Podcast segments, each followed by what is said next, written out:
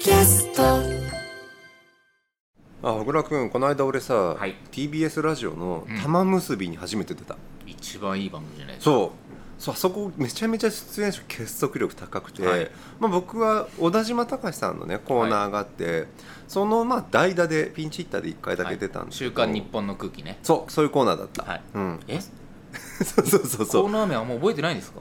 あのねほら緊張してたからあさ緊張してた。うん。はいであ玉結びファミリー多分言い方があるんだろうと思うんだけどさ、まだ入ってないよ。入ってない。けどちょっとそのまた出ませんかってまああねリップサービスかもしれない。2回目の出演も。なんで早見さんになったんですかね。あのねまあおそらくまあ時事ネタ言える TBS ラジオとかでもおなじみの人としておそらくまあプロデューサーなりっていうのが気に留めてくれたんだと思うんだけど、セッションとか出てますしね、うん。ライフもずっとやってるし。うん、なんか最近仕事減ってたからね。仕事減ってた？そう仕事増えたなって思ってるんだけどこれのポッドキャストのおかげげじゃないですか？やっぱ時事ネタの。それもねそうなのよ。こういう仕事が増えるかなと思ってやってる部分がさ、あるからさ。一つ結実した、かもしれない。はい、小倉君なんか最近増えたものってある？僕増えたものは頭痛ですかね。うんと頭痛の種的なことそれって。いやあのほら気圧の変化が激しいとはいは体に不調をきたしていよく言うよね。低気圧がよく言う来てるせいみたいな僕もそれはかつて言われてた時はうん。特に気にも留めてなかったですけどここ23年は本当にもう頭が痛いしやる気もないし。本当にそれは因果関係がある花粉症とかと一緒ですあれ多分。急に体が反応するように。はいはい。早見さん花粉症ですか？俺は年中鼻炎だから分かんないんだよね。気圧で頭痛くなったりはしないんですか？俺ね人生でね頭痛ってほぼ3回ぐらいしか経験したこと 人生で3回しかないの？くてしかもそれ人に言うと頭痛じゃないかもっていう、えー、まあ飲みすぎて痛くなることもないねまずね。えうん。なんかおめでたいですね。なんか頭痛ってさなんリアルな現象じゃなくて、うん。例え物の比喩とかだと思ってる。そんなにあー頭痛いなっていうのはその問題が起きちゃったなっていうことね。頭を抱える事態になってますよみたいな。そんなことない。いやだからそう考えるとさそういう花粉症もそうだしじゃあうん。鼻炎もそう、うん。気圧の頭痛もだけど、うん。なんかデフォルトで体調がいいとか悪いって結構社会生活営む上でうん。割と大きな影響を及ぼしてません？ああ気圧だけはさ自分でどうしようもないもんね。どうしようもないしその花粉症もそうじゃないですか。大変な人は本当にこう時期によってさうん。ものすごくこう行動制限がさかかったりするでしょ？うん。そこはなんか思い込みで 思い込みコロナは風邪みたいなこと言わないでくださいよ。確かに。気圧なんて別に気のせいだよねってああもうそれはダメだ、うん。コロナ風ちょっ邪論者と陰謀論者だねダメだ。ね。はい。で今日の本題があるんですよね。今日はいろいろなんか陰謀論最近増えてないって陰謀論もめちゃ増えてると思うけどさ。増えてますよ。ものの話をしたいと思います？わかりました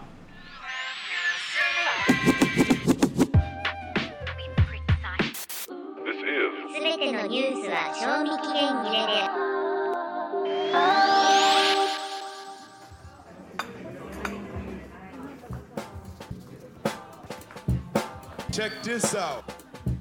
ライターの早水健郎です。小倉隆二です。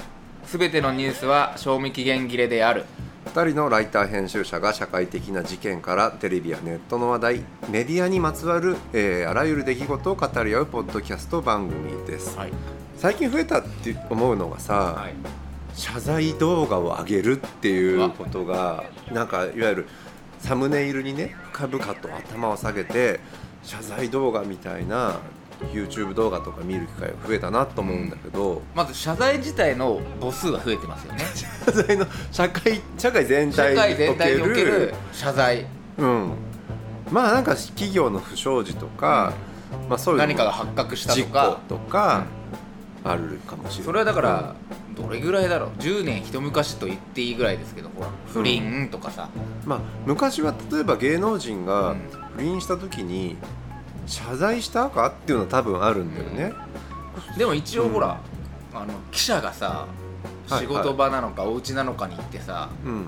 あなんかこう有名な動画とかあるじゃないですかその直撃されててさ、はいはいはい、はい、どうどうなんですか？みたいな。80年代とかはもう家に押しかけてた、うんでおそらくある時からは記者会見を開催し開てホテルのなんとかの間に、うん。やっぱりそのき金屏風立てるのはまた別か、うん。まあなんか謝金罪屏風は別司会者がいてはい、ここからちょっとあの本人登場しますみたいな感じで、各社じゃあ一人ずつ質問みたいなところで会見するようなのが、まあデフォルトの記者会見謝罪みたいな、ょまあそれは企業の不祥事もそうだし、芸能人の時もうん。やってるし、政治家とかがほら何か不正が発覚したりしてそ,、の問題がわーって報じられた後にきちんと説明しますみたいのは、要はテレビっていうかメディアがうん。何かこう要請のもとやってたのが、なんとかのまで。今は動画、まあ、YouTube ってことでいいんですよねそう多分その段階ってあって、うまあ政治家とか説明責任があるからさ世間に向けて、その内容に関して、うん。まあ、説明ししなきゃいけないって義務をメディアがまあ自分たちが代替するよ、うん、うんで今もっとさで質問もするよってうんことでしょ、、企業とかが謝罪する時って一つあるのは PDF でホームページで謝罪しますみたいなものもちょっと今時だよね。書面ね。うん。あれはよく言われてるコピペできないようにするためだっていうのは本当ですかね。まあコピペもあるけど SEO 対策というかその企業が何をやったかっていわゆる Google のクロールがその PDF まで見に来ないから、テキストに残すんじゃなくて、まあ、JPEG にするとかなんて小賢し。い PDF にするみたいなね。だって企業のホームページでさ、検索窓にさ、うん。例えばじゃあ新商品とか知りたいとか、うん。まあ、逆に昔の商品が知りたいとかって打ち込んだらさ、まあ、一応うん。その関連ワードが出てくるじゃないですか、うん。そこに謝罪はさ出てこないんですよね例えばさ PDF お知らせとかになってるから、ああはいはい謝罪って入れても出てこなくて、うん。何月何日の企業からのお知らせっていうタイトルでしかついてないし、うん。中身は PDF のリンクだから、うん。テキストとして拾わないんだよね。そう。だからなるべく見つからなたくないものが謝罪っていうのが企業側の論理だとするとちょっと最近ねうん変わってきている事例があってちょっとこれある最近話題になった高校のサッカー部の話ちょっと出ましたね。取り上げてみたいんだけど、うん。これ経緯を説明するとまあとあるサッカー部で、まあ、監督がコーチがコーチ。えー生徒に対して、まあ、殴ったり蹴ったりっていうものを、生徒が動画に動画で撮ったもものを配信して拡散するっていうまず問題が起こって、うん。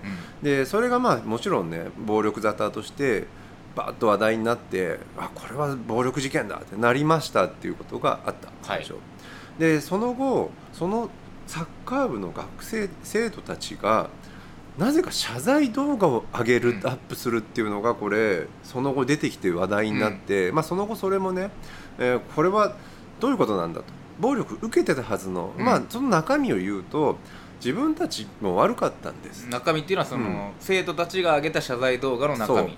で経緯を説明すると寮に入れなくて鍵を忘れて、うん。その時にコーチの悪態をついてしまったことが今回の原因で自分たちが、えーそういうコーチを批判したことが原因で自分たちは暴力を受けたので、うんまあ、それ自体自分たちにも責任があるし、自分たちはもうさ世間を騒がせてしまったのので、うん。動画をで謝罪をして、うん。それを拡散するっていう2段階の拡散事例があったんだけどしかもなんかこう生徒たちがその該当者一人っていうか部員全員がさうん、きちんと立ってあのフォーメーションを組んでさそう。喋る人がさうん。一、人ずつ前に出てうん、謝るんですよねあれこの度はキャプテンの。うん。でフォワードの誰々です。で自分がこうこうこうしたことがっていう話あので、実際に動画を上げたなんとかですみたいな、サッカー部11人であることと、まあ、あれ彼らが自身がちょっとね大きい話題になったので削除してしまったので、まあ今今見るようなもものでは、ね、見られるかもしれないけど見ない方がいいものなのかもしれないんですけど、なんかいろいろあの動画自体なんか読み込むべき要素が多すぎてさ。一つはうん。あれですよね。悪いことしたから殴られていいのかっていうのはウィル・スミスの問題も一緒ですよね。同時期だったね同時期まあ1か月も差がないっていう意味では、まああれは動画じゃないけど動画じゃない、アカデミー賞うん。の生放送中だけど、まあある種暴力がそう。どこも広がるっていうね、ネットで拡でもそのサッカー部の人たちは、自分たちは殴られるようなことをしてしまったので申し訳ありませんっていうこと？だから一つん。この動画、謝罪動画問題で話題になってるというか議論を呼んでいるのは彼らが自発的にうん。アップしたと、最初のねいわゆる暴力受けている場面蹴られている部分がはっきり映ってるものは、うん。おそらくまあ自分たちで拡散したと、はい。自分たちこんな目に遭ってるんですよというあげたんだけど2個目の謝罪は正直わからない。うん自分たちが自発的に騒がれすぎたことに対して収めようとして作ってアップした動画なのか、うん。これが前者だとすると、後者はいわゆる指導者うん。監督や学校側から、そのお前らが作った責任をお前ら回収するためうん。に謝罪を動画に撮って、うん。出せっていうふうに強要されたのかどっちだっていうのはこれちょっと今の時点では僕ら喋ってる時点では分からない、でもその後監督の音声がまた録音されてああはい。俺が一番の被害者やうん。訴えてやるみたいな、うん。また出てきましたよね、うん。うん。それも踏まえると明らかに学校側に問題があり指導者の側に問題があるのは確かで,、うん。でいわゆるサッカー部員って例えば自分たちが不祥事になったら自分たちが大会に出られなくなってしまうって、一番被害者がさらに被害者になる可能性があって、それを避けたかったからなんとかそれを収めるために俺はだから自発的に自分たちで騒ぎを収めるために謝罪動画を作って自発的に拡散したのかなっていう気はしたんだよね。うん。その監督やらコーチにうん。強要されたわけではなく、うん。自分たちがちょっと騒ぎが大きくなったからうん。収めようまあ、告半分告発っていう最初は100%告発だった。それが、まあ、自分たちが大会出たりするっていうあまりにも大きい犠牲を払うことに対してちょっと躊躇したから騒ぎを収めるための謝罪動画。とそうでも大会に出られなくなることと日常的にあったとされている暴力がなくなることはどっちの方がいいんだって話じゃないですか。それは本人たちにとってみ見るとさどっちもダメだと思うんだよねだって悪いのはさ暴力を振るったうん。圧倒的にコーチだと思うんだけど、その彼をが悪いことを追求すればするほど自分たちの立場もそのサッカー部全体としてね不祥事となってしまうってジレンマ、それ全ての告発において言えることじゃないですかでも。うん、いや彼らがその告発したことでちゃんと、まあ、正されて、うん。で彼ら自身も大会に出るように周りが努力することっていうのはひょっとしたら正解なのかもしれないけど、まあそこの謝罪動画の中にはねそのまあいろいろちょっと考えるべきことっていろいろあって、うん。そのサッカー部員11人っていうのをうまく画面に収めながら一人一人のちょっと左側が上がったり、多分あれポジションも関係あってフォワードの何々ですっていうのが真ん中から上がってきたりとか。おそらくちょっとね11人のサッカーのフォーメーション的なものをはい。利用した謝罪動画っていうのも、なんか俺意図がある気がするんだよね。ね。ウクライナカラーであることはさすがに偶然だと思うんだけど、まあだからこれまで謝罪動画というものが積み上げてきたうん、文脈を踏まえてますよね。そう。それ言いたかったの、うん。YouTube の中でクリシェ化してきたっていうか、よく見る謝罪動画それこそねかまいたちとかの YouTube のネタで今炎上中なのとは関係なく、うん。謝罪から始まるネタ動画っていっぱいあるの、はい。YouTube 実はその謝るようなことじゃなかったのがでもサムネイルで「この度は申し訳ありませんでした」みたいそう。なそれこそさっきマネージャーのやつ食べたの僕でしたみたいな感じの、はいはいはい。ネタをね。けどサムネイルにはねその謝罪とうん。か頭下げてると、あこれなんかあったんだと思ってアクセス数が稼げる的なことの中の、まあ、その高校のサッカー部たちがそういうアクセス狙いではないうん。とは思うんだけどなんか謝罪動画を作る時にマナー講師じゃなくて参考にすうるん謝罪の取り方とかをねなんか見て練習したんだろうなっていうのがちょっとけなげというか、それでいいのかなって気もしたっていうかね。っていうかもともとだからその、うん。ほら髪を黒く染めてうん。白いシャツとうん。なんかこう黒いスーツを着てみたいなのとかがずっとあるじゃないですか、はい。それはあのタレントのもっと細かい謝罪から謝罪マナー。うん謝罪マナー。うん、でルールみたいな。危機管理それこそさ多分今時芸能事務所とかはさ、そういう危機管理のコンサルタント会社とかに謝罪動画とかのチェックとかをしてもらったりして本当謝罪すると思うんだよ。うん。コンサル入ってますよ。だからあのー吉本の闇営業の時にうん。論文の亮さんが金髪をのまま出るのか、うんあの黒く染めた方がいいのかみたいなことは一時話されてあれもいわゆる謝罪マナーっていうか。謝罪マナーだよね、じゃあ金髪っていうのは人に失礼なんですかっていうことを突きつけるよねそれはね。でも意外とみんな髪黒く染めたりするじゃないですか、それは謝罪の本質なのかっていうさ。いや本質じゃないからこそコンサルが必要なんじゃないですか。そのパッケージとしてのうん。強度というか。う、ん。いやけど謝罪動画はねでも増えたなっていうのはこれだけじゃなくてもう一個今話題になってるやつって、うん。カップル YouTuber カップル YouTuber 知ってる？知ってますよ。そもそもカップル YouTuber そんなとこがまで見てるんですか？いや今これだけ話題になると入ってくるいやなんだこれと思って最初。それ玉結びとかで言っても伝わるんですか？カップル YouTuber です今日はっていうのは。それどうだろうね。世間的には、うん。ちょっとこれ一応説明をするとですね、はいまあちょっとカップル YouTuber 今めちゃめちゃ流行ってますよねっていうのは、おそらく去年ぐらいから聞くような流れではあるよね、いやもう何年もあるんじゃない？カップル YouTuber だなんて。カップル YouTuber 多分すごい歴史は今さ探してないけど、まあ、それがね登録数が上がりやすい、ん。個々にやってるよりもカップルになった方がボンとアクセスが増え中高生とか人気があって、でまあ今回その中でまあねちょっとガーシーチャンネル経緯なんですけど、うん。ビジネスカップル YouTuber もうすでに別れていたことを隠しながら YouTube をやっていたことが問題になったうん。おたひかチャンネルの謝罪動画っていうのが 話題になってるんだけど。要はこれ何にどう謝るかっていうのはそうそカッこ、プル YouTuber としてう、ん、いわゆるインフルエンサーマーケティング的な企業からこの2人が本当に付き合っているカップルだからということで、うん。お仕事につながっていて、うん。それが本当は付き合ってなかったっていうことがうん。詐欺だっていうこと。あのねそうどこに誰に向かって謝ってるのかと何が謝る必要があったのかっていうところって、多分ちょっとそこを詳しく話さないといけないなと思うんだけど、そうよまずこのねあのおたひかチャンネルの登録者数って約50万はい。登録者数、はい。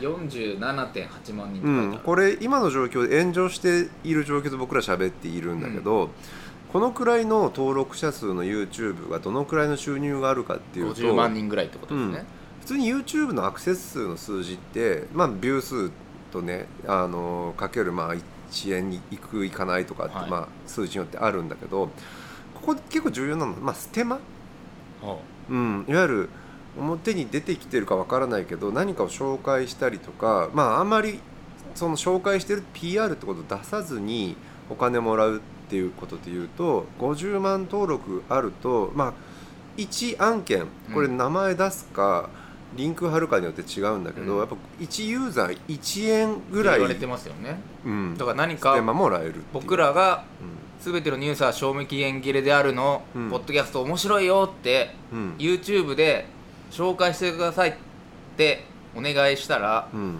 50万円かかるってことですよね。50万人。ポッドキャストが面白い。そこまで面白いよっていうとステマではなくても正規料金なのでもっと高いかもしれない。もっと高いの？けど50万ってどのどのくらいのステマかというと後ろにパソコン開いてあって俺たちのそのあチラでいいの？うん。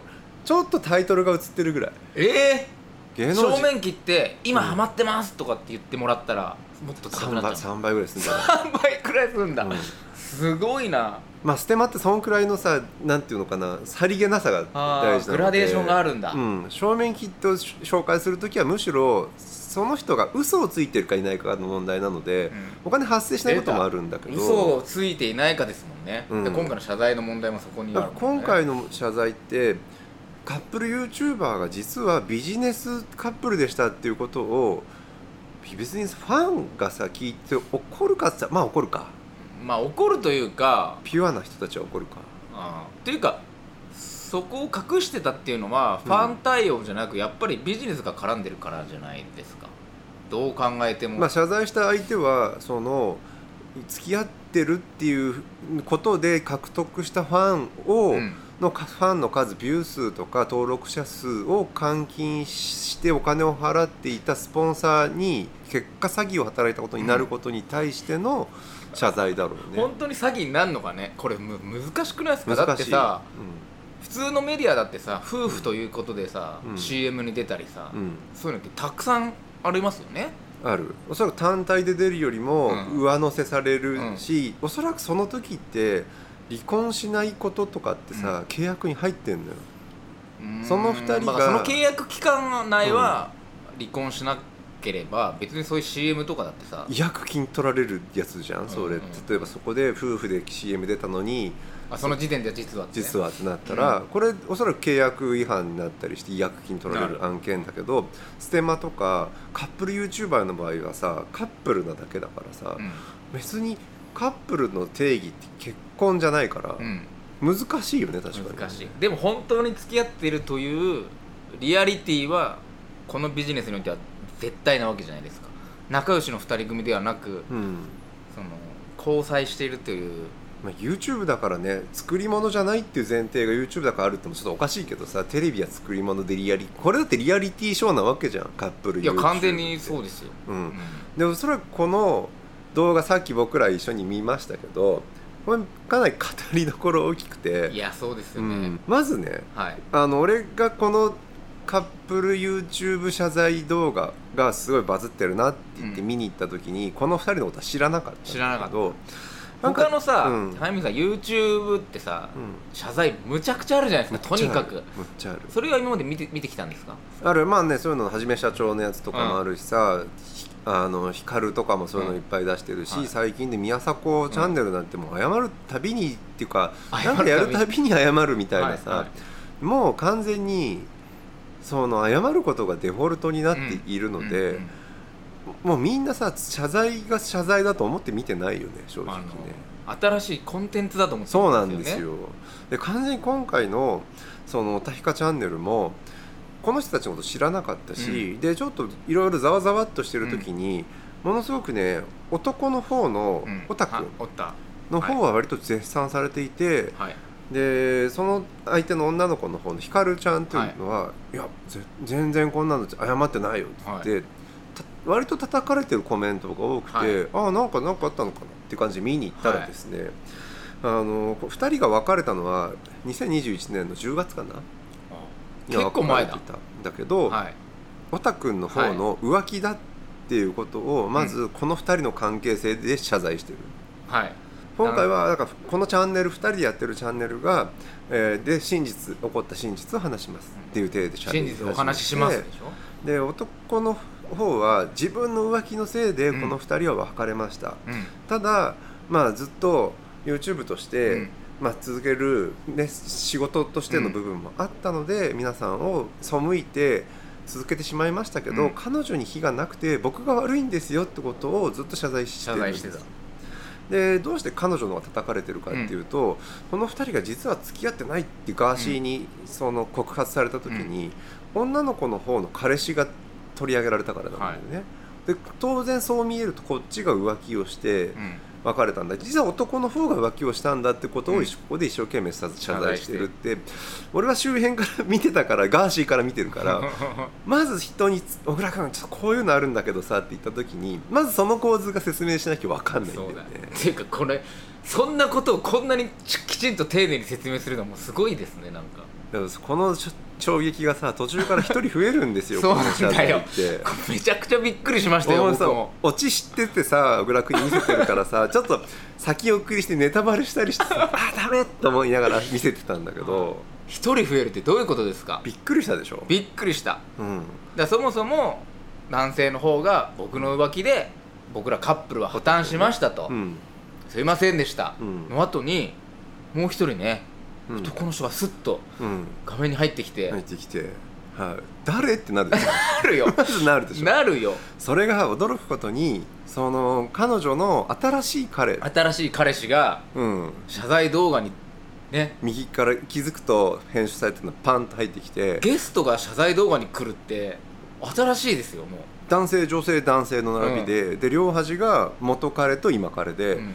初めまして、そう。初めましてって言ってた。うん、で一番喋るのはその新しい新しい彼氏が。で彼は会社を運営していてこの2人のおそらく YouTube の、まあ、関わってるアドバイザーなんでしょコンサルタントなんでしょうね、で別れた後にっていうか自分が付き合い始めた後にカップル YouTuber を続けさせたのは自分の判断。自分だって言ってましたよね、うん。この2人は悪くないんだ。ってはい言ってる割と高度にさっきまでの対立構造とうん。違う対立構造ができた、まあ、さっきまで元彼がね、うん。自分が悪かったって言ってたのに今度は新しい彼が俺が悪かった。僕が黙っとけばいいって言ったんだって言って、うん、でその後に「はいということで」っていう、ね、女性が仕切り始めるのもかなりのポイントなんだけど。はいということでって言いましたよね、うん。心からの謝罪をお送りしましてということで今回は心からの謝罪をお送りしました、うん。まだまだうん。皆様にあの伝わってない部分もあると思いますので、うん。続きは次の動画で。これだから謝罪動画にまずゲストが入ることと、続きがあるっていうことの、うん。もうこのフェーズに来たっていうことですよね。そう謝罪動画の続きって新しいフェーズ感があるんだけどちょっとゲストも新しいですよだいぶ新しいよね。あのほらささやいたうんおかみさんいたでしょ、千葉吉兆。うん、あれは別にゲストじゃなかった、まあ、あれもゲストなのかな。そういうものを全部やねっぱ蓄積なんですよこういうのって。あのやっぱゼロから生まれるわけがなくて。元ネタで。ああいうのを見て多分真似してはないけど おそらくみんな謝罪動画ってものの、うん。デフォルトみたいなものがあって。そこにプラスアルファオプションをつけていくんだ、そうそう。だからその主体となるね、うん。謝らなくてはいけない人がいて、そこにさどこまで立ち会うかっていうのはやっぱ難しくてさ、うん。例えば芸人だったらコンビのうん。もう片方がうん。謝ったりすると、うん。例えばほら相方のためにそっちを謝んなくていいよとかもあるじゃないですか。はいはい。だから謝罪の中で、うん。その人を擁護することでうまくいく和らぐこともあるしで今回の場合はその3人の動画途中から新彼が入ってくる展開って、その新彼のキャラが強すぎてそっちに目を奪われてさはい。なんかポジティブで世界を変えるっていううん。人ですもんね。なんか何？俺あんま「ドラゴンボール」とか読んだことないんだけどスカウターに明らかに数字が2桁ぐらい高いやつが入ってさもうそっからそいつのさ存在にしか目がいかなくなって。ったなあの謝罪動画。でそなんかもちょっと。春樹海っていう名前の人で、うん。肩書きポジティブクリエイター。いやポジティブも今クリエイティブですよ。いやそれ本気で言ってる今。だってあの二人がさ、うん。そのちょっとさ落ち込んでさ反省の弁を述べるとさ、うん。ポジティブじゃないなーって お前誰目線だよっていう、ね、ポジティブクリエイターなので、うん。謝ること自体にクリエイティブを求められているいや謝ることすらポジティブに変えようってことじゃないですかだから、うん。うん、で調べてみるとこの春樹海まあなんかよくわかんない人なんだけど動画を見るとめちゃめちゃ謝ってんだよ、そうなんだよ。昨今はね、謝罪動画を上げてばかりで、うんうんポジティブさが足りなくて、うん。申し訳ございませんっていう。そこにも謝って けどおそらくさなんかさこれガーシーチャンネルのバタフライエフェクト的なものがあるというか、うん。まあみんな暴露系になったわけじゃん、うん。ガーシーチャンネル効果で,、うん。でそれに対抗して謝罪系が今ものすごくうん。暴露対謝罪で戦ってるんだよね。というか、あのなんていうの？謝罪のさうん。そのさっきコンテンツ化って言いましたけど、うん。目的がやっぱさどんどんこう、うん。なんてもともとは不義理なり不正なりをうん。きちんと説明責任を果たすもと、うん。その社会的なうん。立場をうん。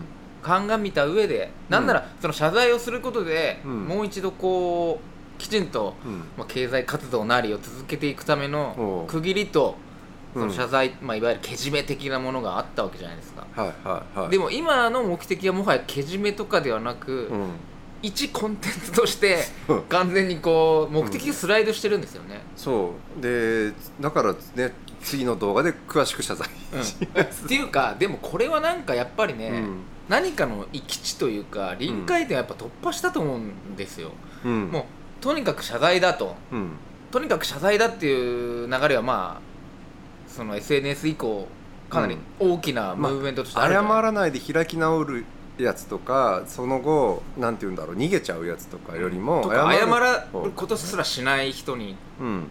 だからね今回一連のねいろんなね謝罪動画配信ブームですよって言ったけどみんな若いんですよ。若い。そういう意味では若いやつらは謝罪動画で謝るけど、うん。おじさんたちは謝らないなって話も一つあるなおじさんはね謝らないんですよだって吉野家の人会社は謝ったけど、うん。謝ってないです僕らが今喋ってる時点では表に出てきて何ら発言はしていないし、今日とかはね、まあ、ひょっとして知床のね船の沈没社長が出てきてっていう話まだ僕らうんの時点では確認してないですけど、まあああいうなんかおじさんは謝らないケースすごい多いよねっていう、おじさんは謝らないけど、うん、黙って過ごせるデジタルネイティブは謝りますもんね。でデジタルネイティブなのあれデジタル Z 世代なんですか？どっからその謝罪のね続きはっていうのをやるやったかって俺去年のねメンタリスト大悟だと思ったんだよねちょっと。あのホームレスへのねその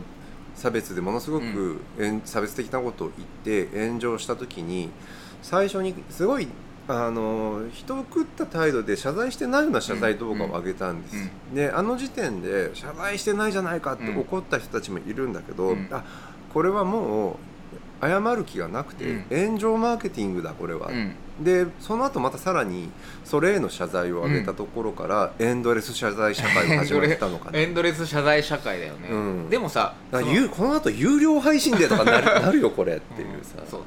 この度は謝りたいことがありますと、うん、えー謝罪本編はうん。会員登録っていうことじゃないですか。サロンの方で。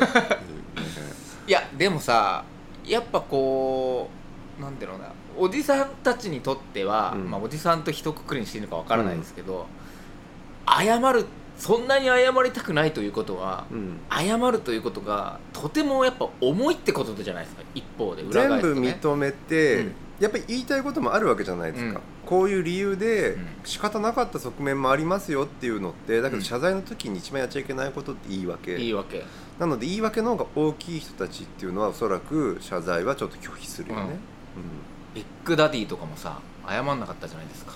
俺は悪くないみたいなさ。うんあーそういうタイプの典型おじさんな感じか、うん。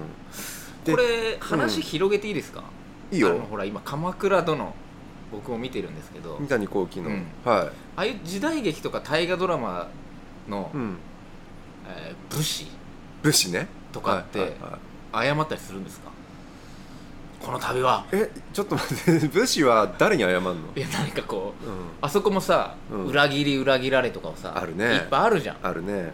でもともと欺いたことがあるけど、うん。何か新しい戦況が別のフェーズに突入したりしたら、うん。何かこうかくまってほしいとかさほら、うんうんうん。鎌倉殿でもさ、うん。小池栄子のさ服をさ、はいはい。貸してほしい、うん、うん。服を貸してほしいんだけど今一番近くにいるのあれだからはいはい。ちょっとあそこ一回仁義切って、うん。本当は敵対してるけど、うん。みたいな感じでさ誠にこの度はみたいななんか言いに行ったりするじゃないですか。まあね時代劇でよく図が高いみたいなあやつあるから礼儀として昔の人は土下座とか頭下げるのは基本コミュニケーションの一つだよね、だしものすごく重く受け止めてるってことですよね。その謝るということはもう全てのこうなんていうのかうん。な、幸福というか。あ何をされてもいいですよ。何をされてもというかとりあえず全てを飲み込んで今僕は全面的に悪いことであると。うん。だけど謝罪動画ネイティブはさうん。にとってはそこまでやっぱ重くなくなってきてるというかやっぱ数が違うっていうかさ。で稼げるコンテンツなんだもん、それすごいことだよ、うん、なんで謝らない謝らない人はコンテンツだと思ってないからってことですかじゃまあどっちが誠実なのかってももはや難しくなっていてね。謝らないのは謝らないでもちろん問題がああるし謝ることをコンテンツにするのも問題があるしでじゃあ全ての謝罪動画が誠意がないかってそういうわけでもないしだからそこのさもうね一番コメンテーターとしてダメなのさいやそういうのをね見極めるリテラシーが必要ですねっていうのはもう通用しないよっていう、うんうん。この間小倉君が言ってたリテラシーとか言ってても、うん。分かんない人は分かんないからさ、うん。っていう話に近いかも。いやこれだからさ、例えばそういうコンサルというかさ助言する立場の人がいてね、うん。何かあった時にもうこれは謝罪しましょうとうん。なった時に本当に誠心誠意そのうん。コンテンツだとか関係なく謝ったら、ちょっと謝ってるだけじゃ足りないなみたいな、うん。やっぱこう手こ入れとかが入ってきたりするってことですよね、昔いた鎌倉時代はそういうコンサルいた謝罪の。いた。切腹命じつける人だ。あ最大の謝罪は切腹だなるったんだ。ほどね切腹か。いやけどこれさそのうちなんかみんな謝罪動画じゃちょっとまたこれ騙されてんなと思ってクリックしなくなるから、クリックし謝罪動画でそうなの？そういうことじゃないからね。バズることもバズるコンテンツ今だからこの瞬間2022年の春の段階で謝罪動画めちゃめちゃバズってますよっていう、うん、うん。そうそうそうそう。けどそれってすぐに飽きられてちょっとね1年ぐらい前までさなんか有名になったりした人の犯罪者の妹ですみたいあな動画をグラクに教えてもらったじゃん、うん。あれ飽きられたんだよ飽きられたんだよね、ら芸人さんたちがほらその謝罪動画パロディ、うん。真実でお話ししますパロディも、うん。まああっという間に消費されるし、まあ、今回がピークかなっていう感じかなすごいね。なんかこの形骸化がさこうやって進むんだっていうかさうん。だって最初はさ例えばさっきの髪を染める問題で言うと普段はそういうキャラではない人がきちんとこう例えば髪を染めたりスーツを着たり例えばさメイクとかもさあれ絶対塩梅をさ見極めるわけじゃないですか女性の時は。僕して。でうなんなら髪の毛丸めたうん。アイドルなんかもね、そうそうそう。あったね。ありましたよね。だからうん。そういうところでさ、うん。かつてはただ謝ってあのーただ謝ってっていうのもあれだけどきちんとした謝罪を動画でアップするっていう、まあ、もうゼロ地点で価値があったのが、うん。だんだんそれではもう物足りなくなってきてグラデーションができてゲストいねえのかよとか、うん。続きねえのかよとか。謝罪動画ゲストはねおそらくそういう発明なんだよね。そうそ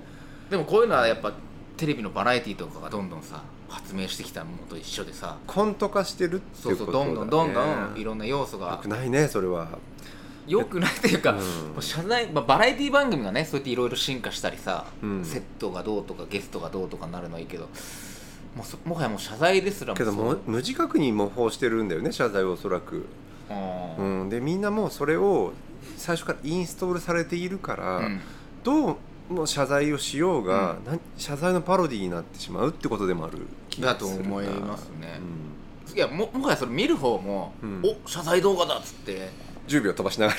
あの見に行った2倍ら速で見る。うわあただ謝っただけだ。ゲストもいないみたいな、うん。え続きもないの？みたいな。物 物足りないみたいな。さを感じるよね、そしたらまたそれでさ、うん。謝罪動画皆さん期待していただいたのにうん。ゲストも呼ばず申し訳ありませんでしたみたいになってくるわけでしょ、うん。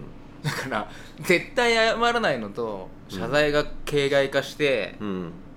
その本来の目的を見失うのが、うん完全にこう両輪で進化していってるわけじゃないですか、もうどうしようもない世の中だな それは本当に、うん、どこにどう着地をしたらいいのか。いやうんまあ一番す、うん、そうね。誠実なのは別に謝るしコンテンツにもしないってことがまあ、けどね謝罪をその形骸化させたのは謝罪を要求する、あー。うん、これ一般の人たちというかの可能性もあるよね。でもそれ需要と供給でさなんかすごくマーケティング的な話っぽくないですか？だって本来さ謝罪って当事者と、まあ、被害者と加害者がいれてますよね。直接そこでやるべきもので、うん。メディアが返さなくてもいいし、うん。SNS を返さなくてもいい、うん。で告発っていうのは、うんある種そこを広げないと声を上げられない人たちなんか最初に言った高校生の例みたくうん。自分たちで声上げられないから告発するんだっていうことに関しては、あれは告発だったから、うん。ある種の権利なんだと思うんだよね。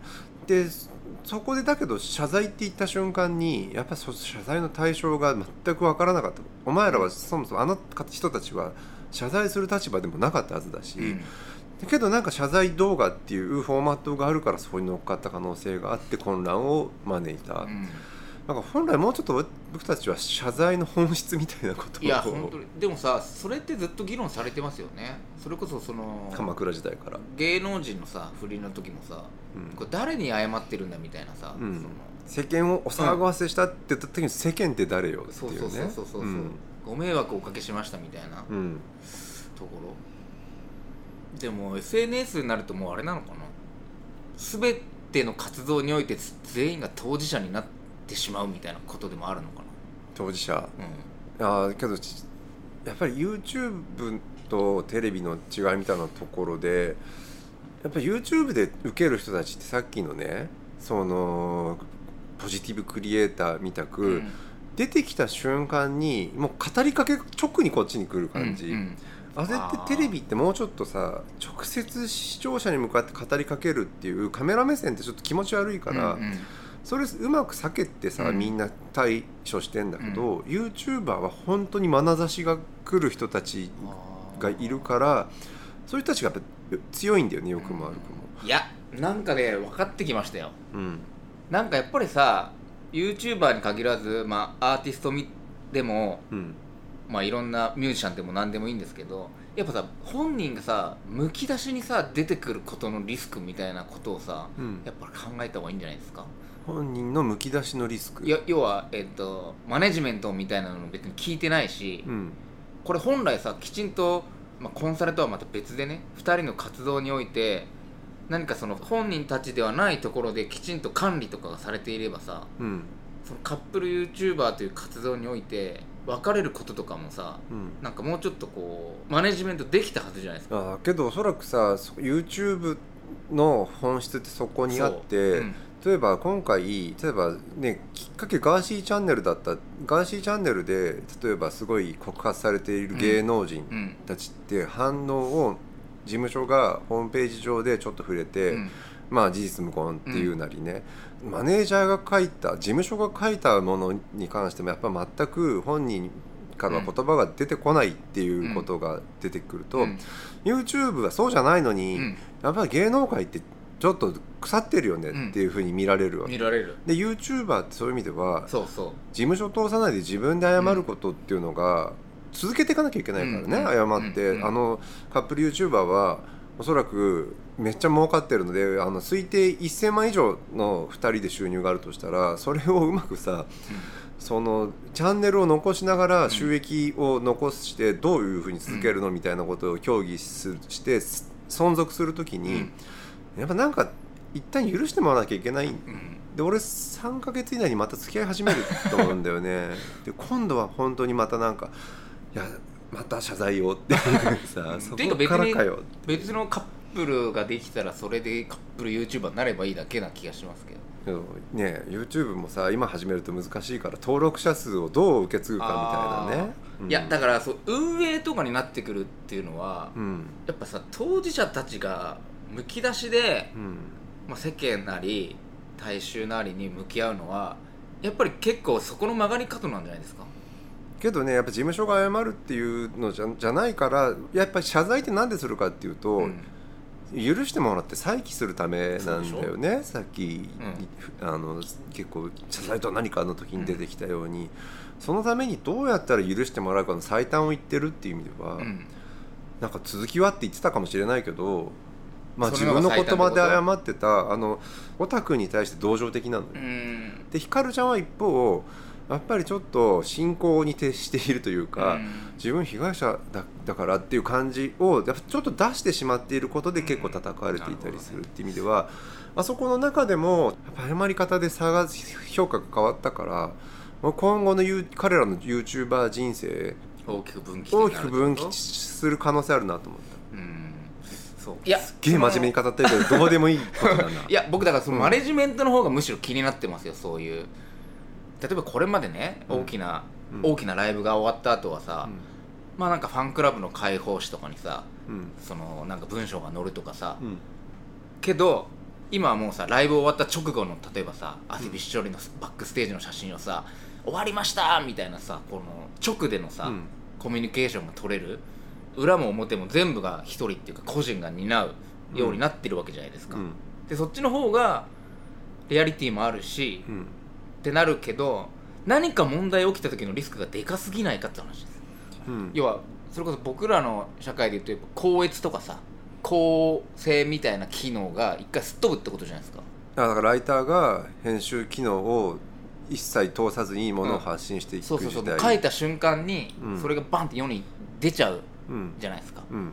そういう世の中での中で出てきたのがやっぱこの謝罪なんじゃないかっていう話ですうん、謝罪の回数が増えてるっていうのはおそらくもう構造上、うん。謝罪ありきでバンバン出していくような時代だから当然謝罪も増えてますよってことか。ああ、うん、そうそうそうそれもあるってこと。けど社会の謝罪の総量が増えてしまうと一個一個の謝罪は薄まりそっていうことだよね。だから今までだったら謝るようなことはなるべくしないようにしようっていうことの倫理観だったのがああなるほど。やっと分かったうん。僕も今話しててたどり着いた。謝るようなうん。謝る謝罪する事態になるようなことはやめましょうっていうことが、うん。要はマネジメントだったり僕がさっき言ったうん。高越だったりの機能が、はいはい。うん。いやあのもうすぐ自分で謝るんでうん。っていうことでどんどんこう、わうん。かりますかね？あのねモラルハザードってそういうことなんあですよ。モラルハザード。あのこれ保険用語なんだけど、うん。保険かけたらみんな事故ってもお金返ってくるからいいやっつってスピード出しちゃったりする、はいはい。気をつけなくなっちゃうってことでしょ？そう。うんうん。それって心理的な問題でいやそれね怪我して死んだら元も子もないわけだから、うんうんそんな無謀運転しちゃダメなんだけど、安心しちゃうんだって。保険入ってるしってなっちゃうと。保険入った瞬間って。うん。だからそれを業界用語でモラルハザードってうん。よくこれ誤用される話で、うん。世の中の道徳が悪くなってるモラルハザードだっていうのは完全に誤用で、はい。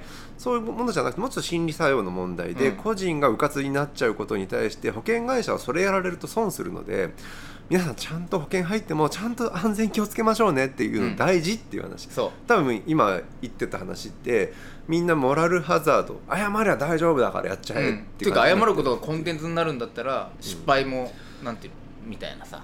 そうね。ううん、けどもう完全に謝罪はありふれすぎていて、もうそろそろ流行らなくなると思うから、そのモードも変わるかなってそうだいやだからおじさんを別に擁護するとかじゃなく、うん。おじ謝らないおじさんのがまだモラルがハザードしてない。モラルハザードが起きてないというか。